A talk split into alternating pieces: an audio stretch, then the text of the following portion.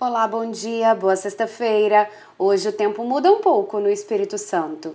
Áreas de instabilidade associadas ao tempo abafado favorecem a formação de nuvens no decorrer do dia sobre o centro-sul do Espírito Santo. Tem previsão de pancadas de chuva a partir da tarde para Grande Vitória, região sul e região serrana. A situação do mar não muda muito e as ondas ficam em torno de um metro com ondulação de leste. O período de pico fica em torno de 8 segundos. O vento sopra de sudeste pela manhã e de nordeste a partir da tarde, com rajadas de até 25 nós. Mais detalhes sobre o tempo você pode acompanhar na programação da TV Vitória. Até amanhã!